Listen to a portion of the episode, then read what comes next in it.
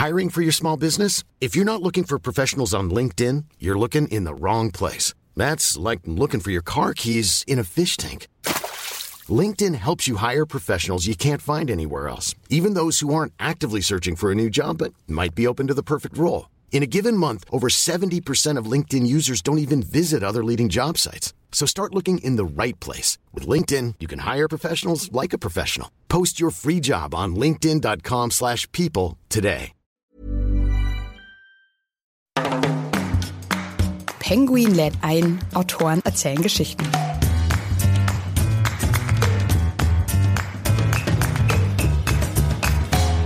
Ich bin deswegen auch sehr dankbar, dass ich über dieses Projekt jetzt zu Fontane nochmal einen neuen Zugang bekommen habe und dieses Gegenwärtige neu oder überhaupt entdecken konnte und auch entdecken konnte, dass er einen Witz hatte, den ich immer noch witzig finde und dass dieser Witz aber nie oberflächlich war, sondern immer getragen war von einer grundsätzlichen Ernsthaftigkeit, einem Interesse, einer Aufrichtigkeit gegenüber allem, womit er sich auseinandergesetzt hat.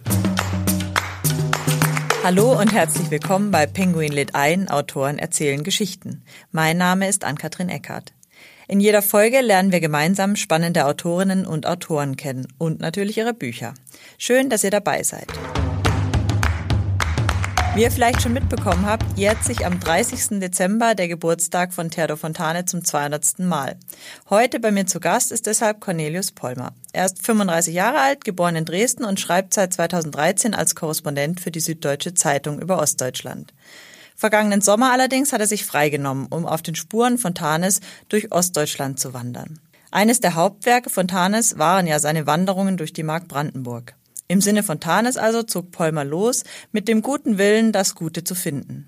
In Schlössern und Reihenhäusern, bei Truckern und Hackern, bei Busreiserentnern und der Spreewälder Dorfjugend. Entstanden ist aus diesen Reiseerlebnissen das Buch Heute ist irgendwie ein komischer Tag. Meine Wanderungen durch die Mark Brandenburg. Erschienen bei Penguin.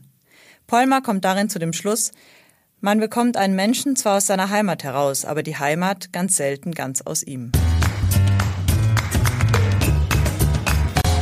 Herzlich willkommen, Cornelius Polmer. Hallo. Ich habe zur Vorbereitung natürlich auf diese Folge mich etwas mit Fontane beschäftigt und dabei sind mir einige Zitate untergekommen, bei denen ich irgendwie sofort denken musste, irgendwie passen die perfekt in unsere heutige Zeit. Schauen wir mal, ob es dir genauso geht. Wollen wir mit einem kleinen Fontane-Zitatspiel anfangen? Sehr gerne.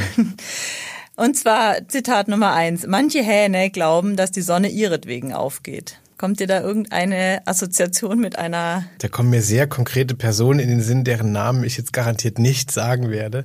äh, aber was ich darin, wenn ich Zeitgeist darin ausmachen müsste, dann würde ich sagen, eine gewisse Selbstbezogenheit, so ein Filter, der das Geschehen der Welt immer nur betrachtet unter der Frage, was macht das mit mir, was bedeutet es für mich, ein, ein gewisses nicht über Tellerränder schauen, ähm, was ich auch in der Gegenwart beobachte.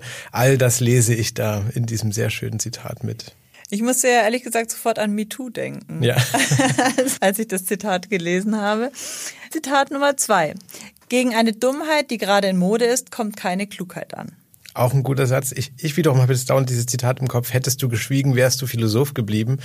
Kluge Zitate zu erläutern, da kann man sich eigentlich nur blamieren. Also äh, stimmt. Mehr kann ich dazu eigentlich jetzt gar nicht sagen. Ich musste an die SUVs denken, als ich das Zitat gelesen habe. Wir machen trotzdem noch ein letztes, weil es einfach zu schöne Zitate sind. Und zwar, wer mit 19 kein Revolutionär ist, hat kein Herz. Wer mit 40 immer noch ein Revolutionär ist, hat keinen Verstand ich sag jetzt erst, was ich denken musste, yeah. dann sagst du, und zwar musste ich natürlich sofort an Friday for Future yeah. denken und dachte, es trifft es irgendwie sehr gut auf diese.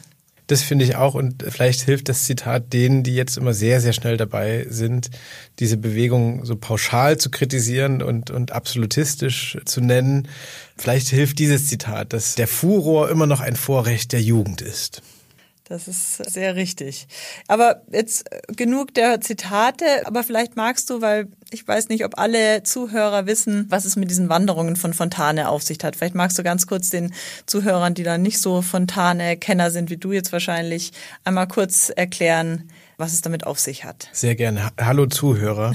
Äh, die Wanderungen durch die Mark Brandenburg sind das Hauptwerk von Theodor Fontane. So empfinde ich es auch, auch wenn natürlich die Romane von ihm vielleicht sogar in der Masse ein bisschen bekannter sind. Ich bin nach wie vor kein intimer Fontane-Kenner. Ähm, das ist mir auch immer wichtig zu betonen. Ich empfinde das auch nicht als Schande. Aber für diese Wanderung ist er in Summe mehr als 30 Jahre äh, durch seine Heimat nicht nur gewandert, sondern auch mit Kutschen gefahren. Teilweise hat er angeblich auch andere in die Spur geschickt, die für ihn Sachen einholen sollten. Und er hat in diesen Wanderungen ein sehr, sehr ja, umfassendes Bild der Mark Brandenburg der damaligen Zeit gezeichnet. Und da es ist stilistisch ganz vieles drin von einzelnen Begegnungen mit in Anführungsstrichen unbedeutenden Leuten bis zu Adelsgeschichten und Landschaftsbeschreibungen. Also es ist ein sehr, sehr facettenreiches Bild, was er da zeichnet. Auch sehr, sehr lang, also nichts, was man selbst in einem längeren Strandurlaub lesen könnte, muss man sich ein bisschen mehr Zeit nehmen. Wie viel hast du davon gelesen? Hast du ähm, alles? Ich möchte es nicht in Prozent ausdrücken, aber ich habe am Anfang, als ich dann wir uns geeinigt hatten, dass es dieses Buch geben würde, habe ich mir sofort den Jubiläumsschuber bestellt, wo die Wanderungen auf drei große Bände äh, eingekocht sind. Dann habe ich überall rum erzählt, der, also ich, ich werde das natürlich komplett vorher lesen, so einmal zum Spaß und einmal, um mir Anmerkungen rauszuschreiben. Und das habe ich nicht geschafft. Das ist Teil der historischen Wahrheit. Sehr gut. Wie kam denn Fontane überhaupt auf die Idee? Also ich weiß nicht, was ihn tief in seinem Herzen angetrieben hat, weil der Zeitaufwand ja auch sehr hoch war. Aber was er, glaube ich, nicht ohne Grund im Vorwort der Wanderung beschreibt, ist eine Reise nach Schottland, wo er auf so einem See, auf ein Schloss zugerudert ist und dann wieder fortgerudert ist. Und es klingt so, als ob da er so einen Stich hatte. Irgendwas hat ihn an seine Heimat erinnert. Es war so eine Mischung, glaube ich, aus Heimweh und auch der Erkenntnis, dass das gilt, was wir heute mit Warum in die Ferne schweifen, wenn das Gute liegt so nah umschreiben. Und das scheint für ihn so ein ja, erstes Erlebnis gewesen zu sein, wo er sich dann gesagt hat, ich möchte mich der, der Heimat auch schaffenskräftig widmen. Und wie kamst du dann auf die Idee, das Ganze nachzumachen? Da ist tatsächlich, wofür ich sehr dankbar bin, der Verlag auf mich zugekommen und ich war eigentlich Fontane-mäßig ziemlich dick in den Schulden. Wir hatten ihn in der Schule und äh, ich habe ihn in der Schule wie viele andere große Autoren der Geschichte nicht gelesen, weil eine meiner Deutschlehrerinnen, die alle gute Menschen gewesen sind, sich einmal vorstellte bei uns in der ersten Stunde mit den Worten, ja, schönen guten Tag, mein Name ist Frau Müller. Frau Müller denke ich mir jetzt aus. Ich bin eigentlich Sportlehrerin, aber ich soll auch noch Deutsch machen, weil ich ein zweites Fach brauche. Und ab da war es mit mir und Deutsch ein bisschen schwierig. Das hat sich leider nicht mehr verbessert in der Schulzeit. Und ich bin deswegen auch sehr dankbar, dass ich über dieses Projekt jetzt zu Fontane nochmal einen neuen Zugang bekommen habe und das, was wir vorhin in den Zitaten auch gehört haben, dieses Gegenwärtige neu oder überhaupt entdecken konnte und auch entdecken konnte, dass er einen einen Witz hatte, den ich immer noch witzig finde und dass dieser Witz aber nie oberflächlich war, sondern immer getragen war von einer grundsätzlichen Ernsthaftigkeit, einem Interesse, einer Aufrichtigkeit gegenüber allem, womit er sich auseinandergesetzt hat. Insgesamt 30 Jahre lang hat Fontane sich Zeit genommen für diese fünf Bände. Wie lange warst du unterwegs?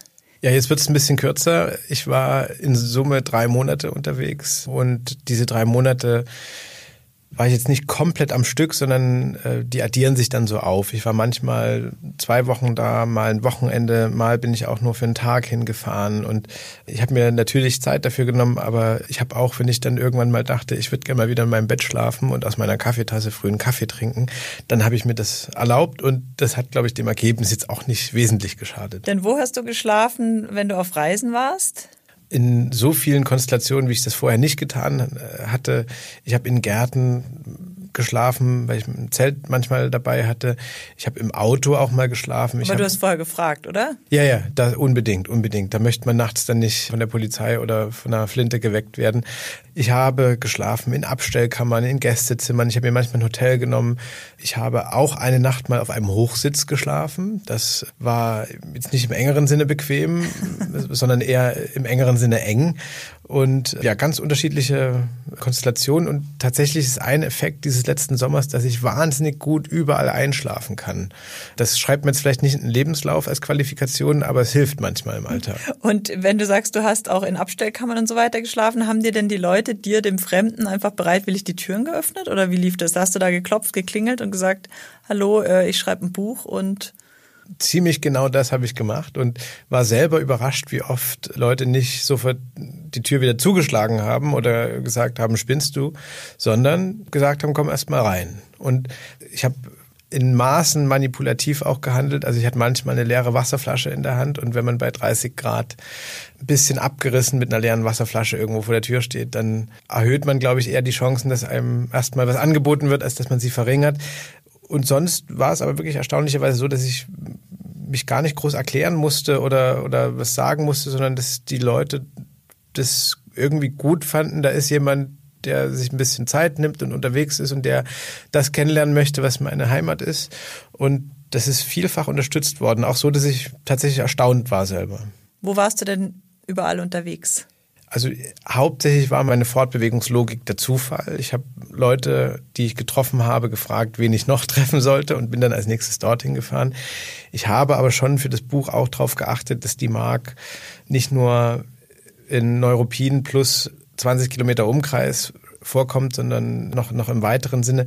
Neuruppin war schon nicht nur die Stadt Fontanes und deswegen für mich ein Schwerpunkt und schon auch ein Basislager.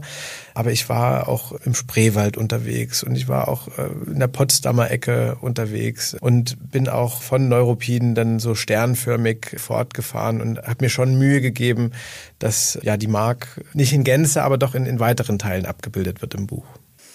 Und bist du nur gewandert? Das heißt ja meine Wanderungen, aber du bist, glaube ich, auch mit dem Zug ab und zu gefahren. Oder? Genau, also eine Zeit lang bin ich auch in Berlin ausgependelt. Wie andere Leute irgendwie früh ins Büro fahren, bin ich früh zum Regionalexpress und bin dann nach Norden rausgefahren und bin dann abends wieder nach Berlin. Ich bin schon viel gewandert, aber manchmal hatte ich auch ein Auto dabei. Wenn ich zum Beispiel schnell wohin wollte und aus, aus Leipzig kam, dann habe ich mal ein Auto genommen bin einmal auch mit dem Fahrrad unterwegs gewesen. Das war aber nicht so schön. Und das Beste ist schon, wenn man zu Fuß unterwegs ist, weil dort der Kontakt zu Leuten schneller entsteht. Wenn ich ein Auto habe, strahle ich immer auch aus, dass ich gleich wieder weg sein kann. Wenn ich zu zweit unterwegs bin, ich habe manchmal Freunde eingeladen, um mir mit mir zusammenzuwandern. Auch das hat eher verhindert, dass man schnell einen sozialen Kontakt herstellt, weil wenn man zu zweit ist, hat man ja schon seinen sozialen Kontakt. Ja. Und insofern war das zu Fuß unterwegs sein, alleine dann schon die, die Fortbewegungsart der Wahl, weil da am meisten passiert. Was hattest du da ein Gepäck dabei? Also bist du mit so einem Rollkoffer gefahren oder was? Rollkoffer wird angesichts der Straßenverhältnisse schnell schwierig. Nein, ich hatte so ein, meistens ein Basislager, wo ich eine, eine, größere Tasche mit Sachen hatte und dann hatte ich nur so einen, so einen Rucksack, der für zwei, drei Tage reicht. Ähm, leichtes Marschgepäck. Ja. Wie haben die Leute jetzt, also auch wenn du nicht bei denen geklingelt hast, haben die dich, wenn du da durch die Orte gewandert bist, sofort als Fremden erkannt? Oder wie, wie haben die auf Schon. dich reagiert? Schon, ja. weil man in Brandenburg oft in Orten unterwegs ist, abseits der touristischen Hauptrouten, wo selten jemand vorbeikommt, der nicht eh immer da ist. Und da ist man in so einer Matrix aus Routine und Vertrautheit, wird man als, als fremdes Pixel sehr schnell sichtbar. Und dann ist nur noch die Frage, wie die Leute auf einen reagieren. Viele reagieren offen und, und auch gesprächssuchend. Andere mit einem Blick, der einem relativ schnell klar macht, hier sollte ich vielleicht schnell weitergehen. Das kann beides passieren. Und Fontane, wenn ich es richtig in Erinnerung habe, hat, glaube ich, 21 Notizbücher vollgeschrieben. Bist du die ganze Zeit mit so einem Blog rumgelaufen und hast dich sozusagen auch als Schreiberling, um dieses schöne Wort zu verwenden, warst du sofort erkennbar oder hast du dir dann abends irgendwie erst wieder alles aufgeschrieben oder wie bist du da vorgegangen?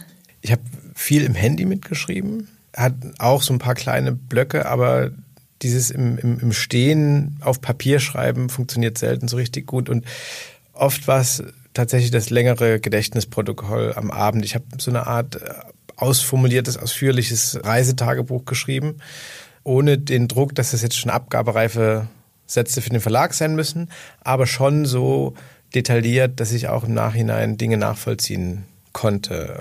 Manchmal habe ich die Leute gefragt, ob ich ein Tonband mitlaufen lassen kann, weil ich es in Gesprächen schöner fand, irgendwie in die Augen gucken zu können und, und wachsam im Kopf sein zu können. Und ja, so eine, so eine medienbrüchige Mischung verschiedener Aufnahmeverfahren. Ich habe auch sehr viele Fotos gemacht, die im Nachhinein jetzt keine sind, die man sich groß entwickeln lässt und ins Wohnzimmer hängt, aber auf denen Details sind, die man beim Schreiben dann sich nochmal wiederholen kann. kann. Genau, und das, das Paket hat dann in Summe einigermaßen gereicht. Und was bist du auf dieser Reise für Menschen begegnet? Also ich nenne nur mal Schnieper oder den Knesebeck, ein paar, ein paar Menschen. Aber erzähl mal, welche dich am meisten beeindruckt haben. die Formulierung, die mir häufig in meinem Berufsalltag begegnet, ich hoffe, das ist jetzt alles diplomatisch genug, ist ja eine sehr verallgemeinernde. Da ist immer von den Ostdeutschen die Rede. Und jetzt ist es eigentlich banal zu sagen, die Ostdeutschen gibt es nicht. Aber offenbar muss man das ab und zu noch sagen und möchte ich es auch jetzt sagen, weil die Leute, denen ich begegnet sind, massiv unterschiedlich waren. In allen möglichen Parametern, die man sich vorstellen kann.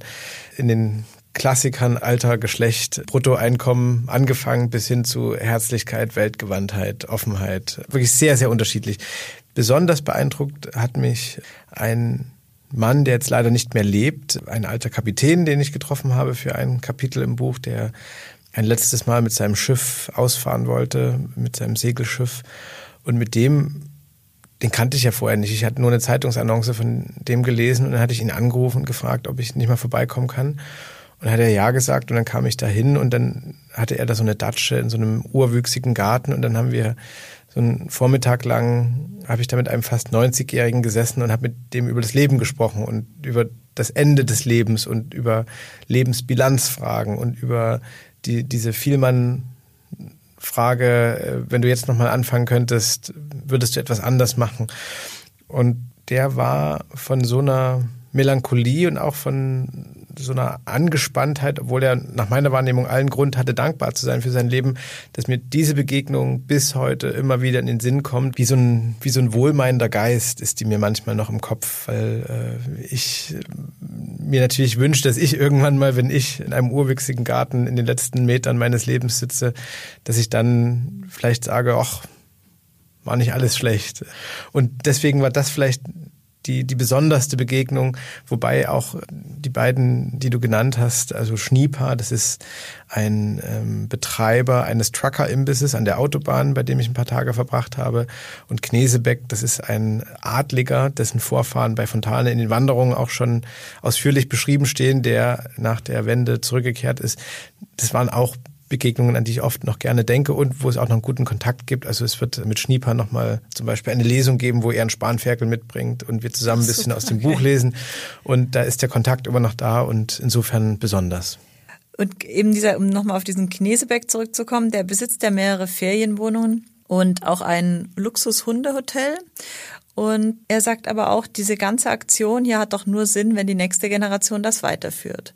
Und das ist ja eines der großen Probleme, die du auch ansprichst in deinem Buch. Denn was ist, wenn eben alle Jungen, Jungen weggehen? Wie hast du das erlebt? Du stellst auch diese Frage, bleib bloß nicht in Mühlhausen, äh, Weißenfels oder Neuruppin. Wann hat dieses Narrativ angefangen in Ostdeutschland? Also ich habe schon dieses Endspielgefühl manchmal, wenn ich im Osten unterwegs bin und habe etwas was ich jetzt für mich endlich mal in, in Worte gefasst habe. Ich habe für mich eine Maßeinheit erfunden. Die Maßeinheit, die heißt Deutschland Dioptrin. Und was ist damit gemeint? Damit ist gemeint, dass wenn immer ich in so kleine Orte, besonders im Osten fahre, dass ich mir sofort die Frage stelle, was ist hier in 35 Jahren? Und die Antwort auf diese Frage, die ja erstmal nur eine Vermutung ist, ist oft, ja, hier ist nichts mehr. Und das bekümmert mich schon, weil das ja, denke ich, eine Frage ist, die wir uns alle stellen. Wir wollen alle unser Leben irgendwie optimieren, sei es im, im privaten, im emotionalen, vielleicht auch mit dem tollen Auto und weiß nicht was. Aber irgendwann kommen wir alle an die Frage, was, was bleibt denn eigentlich, wenn ich mal nicht mehr bin? Und das ist auch etwas, was diesen Knesebeck sehr umtreibt. Er hat sich jetzt 30 Jahre lang echt angestrengt, da was aufzubauen und weiß aber natürlich, dass irgendwann für ihn die Zeit vorbei sein wird. Und dann ist die Frage, wer übernimmt das? Und jetzt haben wir im Osten die Situation, dass sehr viele hauptsächlich junge Leute den Osten verlassen haben seit 1990. Das merkt man dort in den Landstrichen, man merkt es in Familien, wo die Kinder halt einfach, da fallen dann immer, mein Sohn ist in Stuttgart, meine Tochter ist in Frankfurt etc.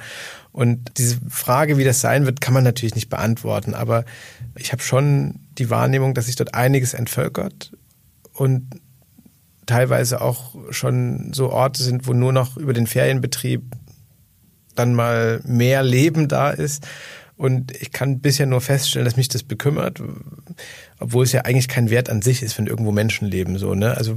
Ja, ja, aber das wirkt sich ja auch auf die Stimmung aus in einem. Dorf und in Familien und so weiter, wenn die junge Generation einfach fehlt oder viel Ja. weg ist. Hat denn der Knesebeck, hat der Kinder? Der hat einen Sohn und der ist aber noch so jung, dass man, glaube ich, noch nicht sicher sagen kann, hat er Lust und äh, will er. Also genau. Aber ähm, ich weiß nicht, vielleicht kann ich in 20 Jahren da nochmal hinfahren und äh, dann die ganzen Orte noch einmal besuchen. Äh, Ich habe da schon immer neben viel Herzlichkeit und Freude, habe ich schon auch immer so eine leichte, mitschwingende Wehmut dort erlebt. Du schreibst auch den schönen Satz in deinem Buch, es gibt eine hinderliche Bescheidenheit im Osten, eine, die über ein gesundes Charaktermaß hinausgeht.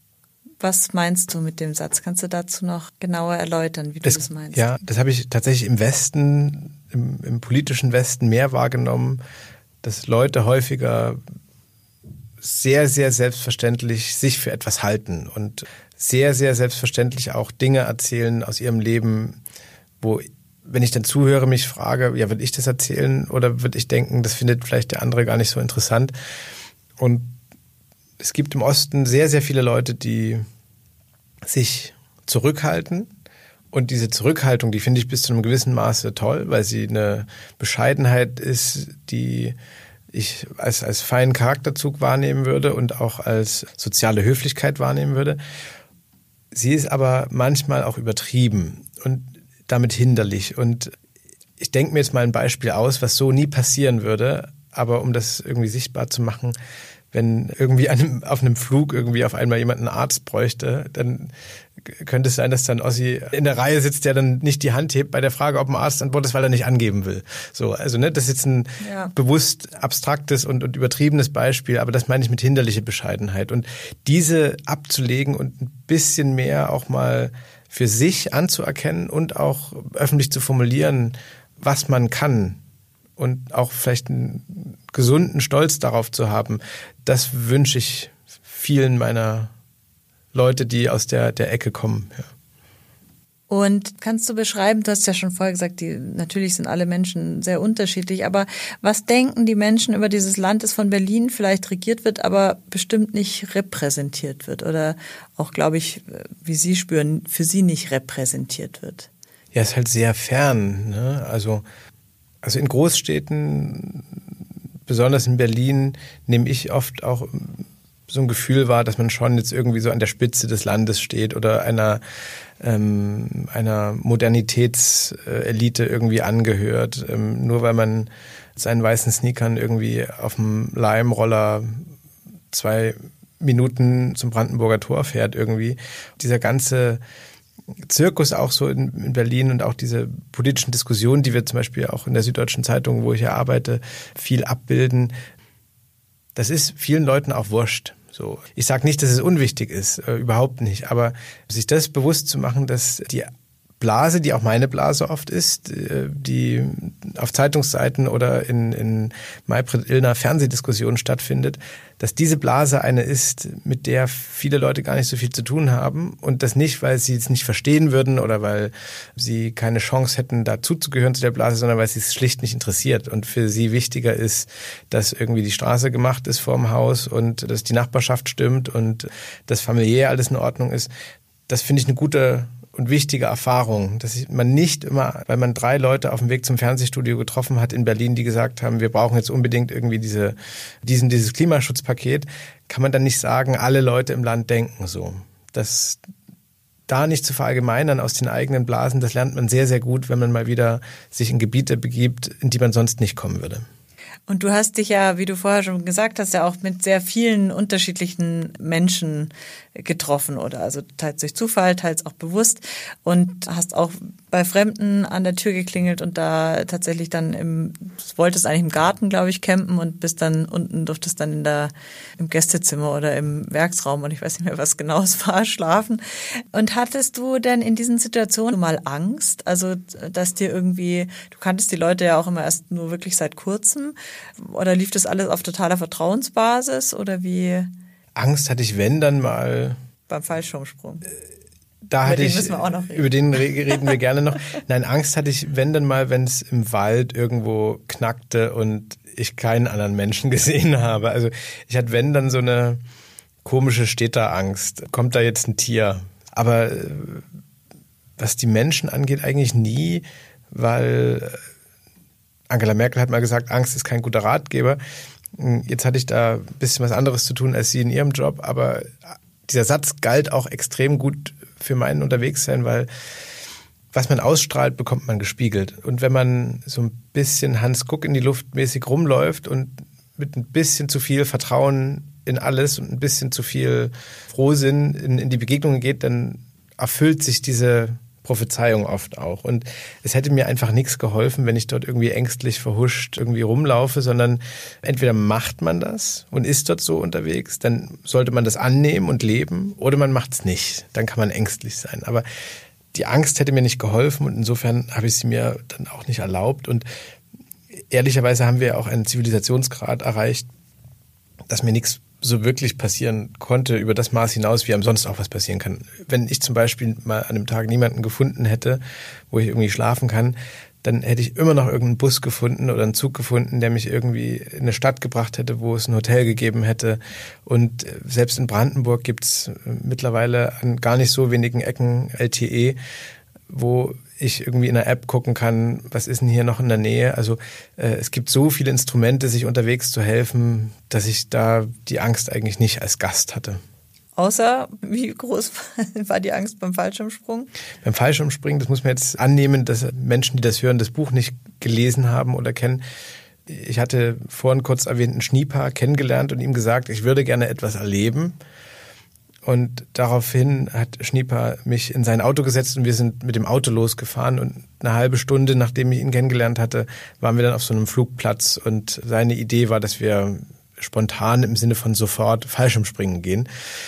Und da hatte ich eine rückwirkende Angst. Also ich hatte zwar schon, bevor das passiert ist, irgendwie so, so auch Angst und so mulmiges Gefühl und, und oh Gott, oh Gott, und was ist denn jetzt los? Aber das ging alles so schnell, dass ich erst abends dann, als ich wieder bei ihm im, im Imbiss saß, ne, kam irgendwie Fußballübertragung, und da habe ich mir ein Bier bestellt und dann habe ich so drei, vier Schluck Bier getrunken und dann fing auf einmal an, meine Beine so, so, so zu zittern, so ganz, ganz doll zu zittern. Und das war, glaube ich, der Moment, wo dann alle Groschen gefallen waren, was eigentlich heute passiert war und dass ich mit einem Typen, den man nicht sofort als seriös einstufen würde, den ich nicht kannte, mich habe in ein Flugzeug setzen lassen, um auf 4000 Meter mit ihm zu gehen und dann aus dem Flugzeug rauszuspringen, was ich vorher noch nie getan hatte in meinem Leben. Und das habe ich aber alles in, in in voller Gänze erst hinterher realisiert. Vielleicht ist das auch das Rezept, dass man einfach, wenn man gar nicht so lange Zeit hat zu überlegen, mache ich es jetzt oder nicht, ja. sondern einfach dahingeschleppt wird. Total. Äh, und es spontan stattfindet. Dann. Und es war also der, der, auch der erste Abend, wo ich dann mir sicher war, dass die Konzeption dieses Buches irgendwie Sinn hat und eine gute Idee ist, weil was habe ich schon für Samstage vertrödelt, wo ich irgendwie ein bisschen Wäsche gewaschen, ein bisschen eingekauft, ein bisschen geputzt habe und dann, dann, dann war so der Samstag fort. Und was habe ich schon für Leute erlebt, die gesagt haben, so Abenteuer, das kann man ja nur, ich, ich muss irgendwie nach Kolumbien fliegen und dort irgendwie alleine wandern gehen oder sonst was.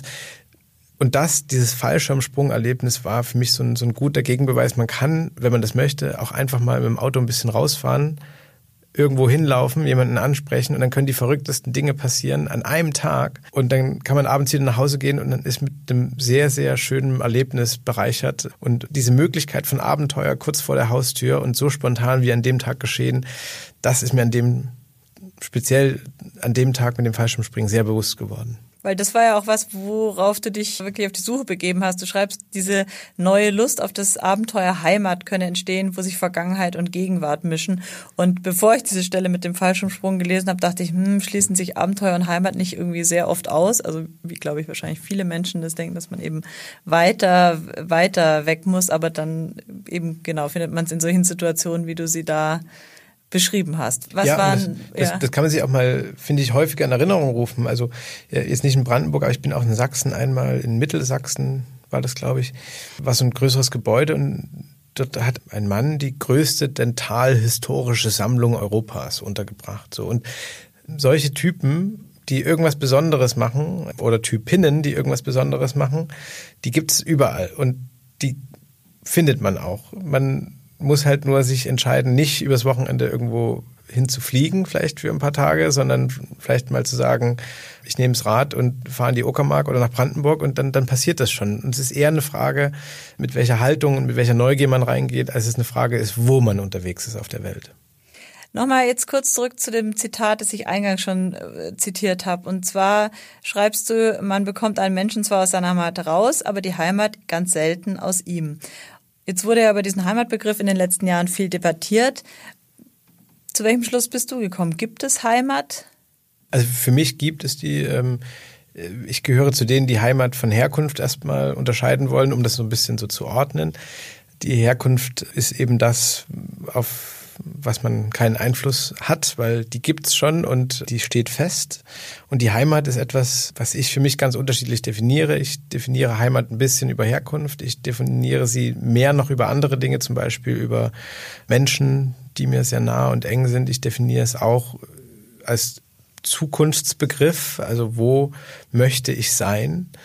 Und für mich hat das in den vergangenen Jahren eine zunehmend wichtigere Rolle gespielt. Ich kann gar nicht so genau sagen, warum, aber kann sagen, dass es bei mir etwas mit der Frage zu tun hat, wo ist mein Platz in dieser Welt. Da geht es nicht darum, irgendein Vorn oder irgendein Oben zu finden, sondern es geht nur darum zu sagen, da gehöre ich hin. Und da diese Frage für mich nicht immer sehr klar beantwortbar war, ähm, habe ich, glaube ich, mehr wieder über dieses Thema Heimat nachgedacht. Und was sicherlich auch noch dazu beigetragen hat, ist, dass Ende 2015 mit Pegida und allem, was danach in Sachsen passiert ist, ich mein bis dahin sehr, sehr unschuldiges Bild, was ich von meiner Heimat hatte, das hat sich natürlich verändert und ich musste auch da wieder einen Platz finden, nämlich einen Platz zwischen einerseits den Punkten, wo mir meine eigene Heimat fremd geworden ist, weil sie zorniger und, und wütender und äh, teilweise hassender war, als ich das je für möglich gehalten hatte. Und andererseits wollte und will ich nach wie vor nicht so eine grundsätzliche Zuneigung zu meiner Heimat aufgeben. Also ich werde nie jemand sein, der dann aus Sachsen zum Beispiel wegzieht und sagt, dort ist alles schlecht und alles verloren.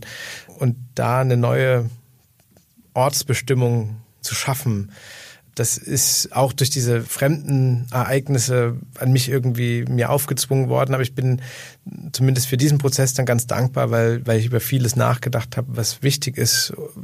Und darüber hätte ich sonst vielleicht nicht nachgedacht. Das heißt aber, du würdest Heimat sagen, ist so, so in der Größe eines Bundeslandes oder also nicht nur eine Stadt oder dein aktueller Straßenzug, wo du eben gerade wohnst, sondern wirklich ähm, etwas größer. Ich würde vor allem sagen, dass ich mir gar nicht von diesen Zoom-Stufen eine aussuchen möchte, über die ich Heimat definiere, sondern dass ich sie auf allen Zoom-Stufen ein bisschen finden kann. Ich kann sagen, ich habe eine Heimat auf dieser Welt, wie alle Erdenbürger. Ich kann sagen, ich bin Europäer, weil ich die, den, den Geist der Verständigung, der europäischen Verständigung nicht nur gut finde, finde, sondern auch selber so empfinde. Ich habe auch weniger, glaube ich, mit dem Begriff der Nation und mit Heimat bezogen auf Deutschland ein Problem, als das vielleicht andere haben. Ich finde auch das ein Zugehörigkeitsgefühl, was ich habe. Und die nächste Stufe wäre dann wahrscheinlich der Osten. Auch ich fühle mich in gewisser Weise auch ostdeutsch, was meine Identität angeht. Und dann kommt Sachsen. Ich fühle mich sächsisch. Ich fühle mich auch als Dresdner. Ich fühle mich assoziiert ein bisschen inzwischen sogar als zu einem Viertel vielleicht als Leipziger. Zu einem Achtel fühle ich mich auch noch als Erzgebirgler, weil ich da familiäre Wurzeln hin habe.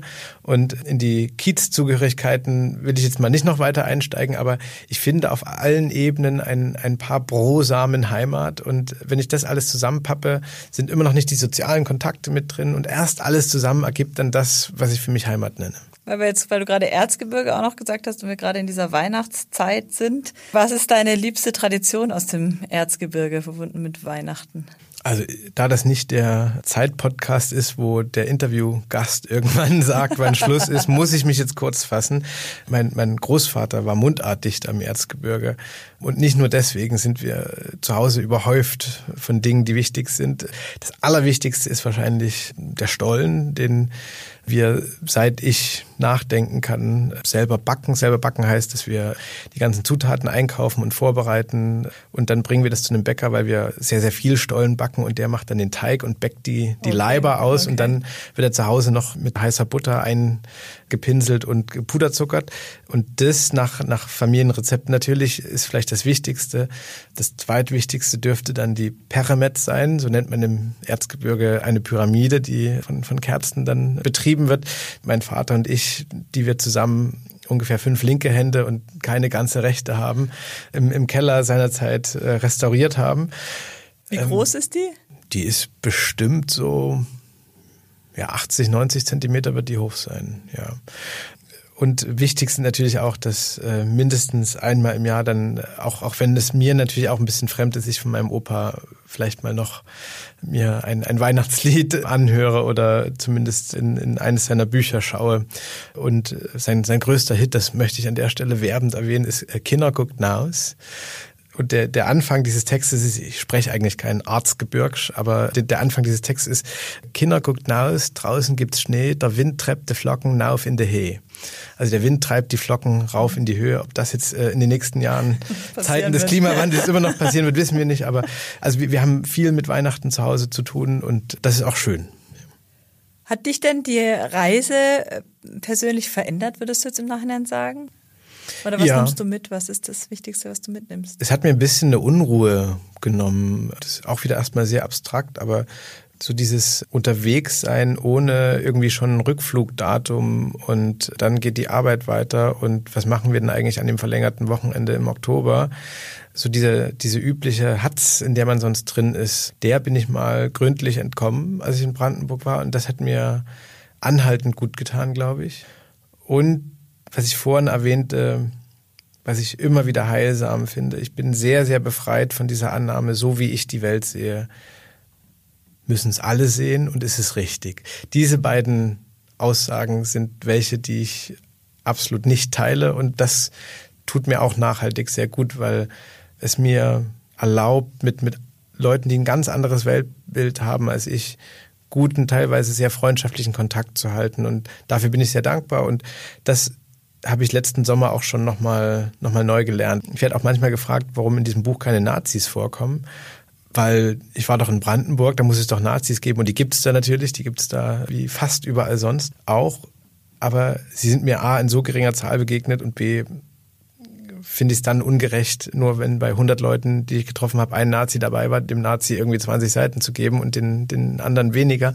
Und worauf ich hinaus will, ist, ich weiß nach wie vor, glaube ich, sehr, sehr gut, ab wann ich anfangen möchte und muss Leuten zu widersprechen und wo für mich rote Linien sind und was nicht geht. Das ist überhaupt nicht gemeint. Aber dass ich innerhalb der FDGO, innerhalb des Grundgesetzes, mich für sehr, sehr konfliktfähig halte und sehr, sehr gerne und lieber noch mit Leuten spreche, die anders denken als ich und andere Meinung haben.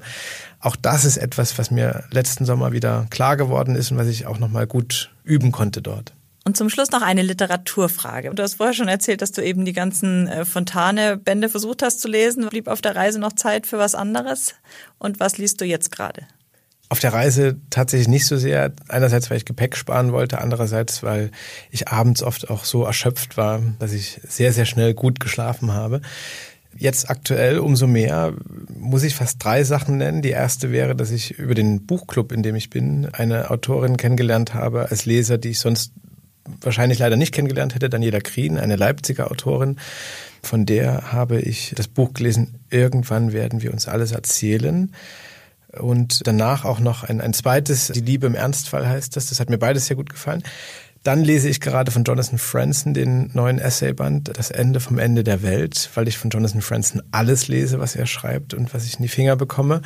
Und drittens, das vielleicht noch als weihnachtliches Gimmick dazu habe ich mir jetzt vorgenommen, nochmal A Christmas Carol von Charles Dickens zu lesen, weil es da in Dresden eine ganz, ganz fantastische Inszenierung gibt am Staatsschauspiel, die ich jetzt, glaube ich, seit sechs Jahren jedes Jahr mir zu Weihnachten anschaue. Und da, wenn ich dort drin sitze und Lars Jung, der spielt dort den Ebenezer Scrooge, wenn ich den sehe, dann ist für mich Weihnachten. Und deswegen möchte ich das Buch jetzt auch mal wieder lesen. Vielen Dank für diese Tipps und vielen Dank fürs Gespräch, Cornelius Polmer. Danke auch. Danke fürs Zuhören bei Penguin lädt ein, Autoren erzählen Geschichten. Heute bei uns zu Gast war Cornelius Pollmer, Autor des Buches Heute ist irgendwie ein komischer Tag. Meine Wanderungen durch die Mark Brandenburg, erschienen bei Penguin. Wir haben von ihm erfahren, was seine Wanderungen mit denen von Fontane zu tun haben, dass große Abenteuer direkt vor der Haustüre beginnen können und welche Weihnachtstraditionen aus dem Erzgebirge er besonders liebt. Wenn ihr Lob, Kritik, Anmerkungen oder Fragen habt, schreibt uns an penguin. Die Mailadresse findet ihr auch in den Show Notes. Und jetzt einfach den Podcast abonnieren und keine Folge mehr verpassen. Egal, ob bei iTunes, Spotify oder Deezer oder überall, wo es Podcasts gibt. Und natürlich freuen wir uns, wenn ihr uns eine Bewertung hinterlasst. Das war die zweite Staffel bei Penguin lädt ein, Autoren erzählen Geschichten. Wir gehen jetzt erstmal in die Weihnachtspause und sind dann ab dem 15. Januar wieder da. Wir beginnen die dritte Staffel gleich mit einer ganz besonderen Folge. Mehr dazu erfahrt ihr im Januar. Ich wünsche euch frohe Weihnachten und ruhige Feiertage, kommt gut und gesund ins neue Jahr. Tschüss und bis zum nächsten Mal, eure Ann-Kathrin.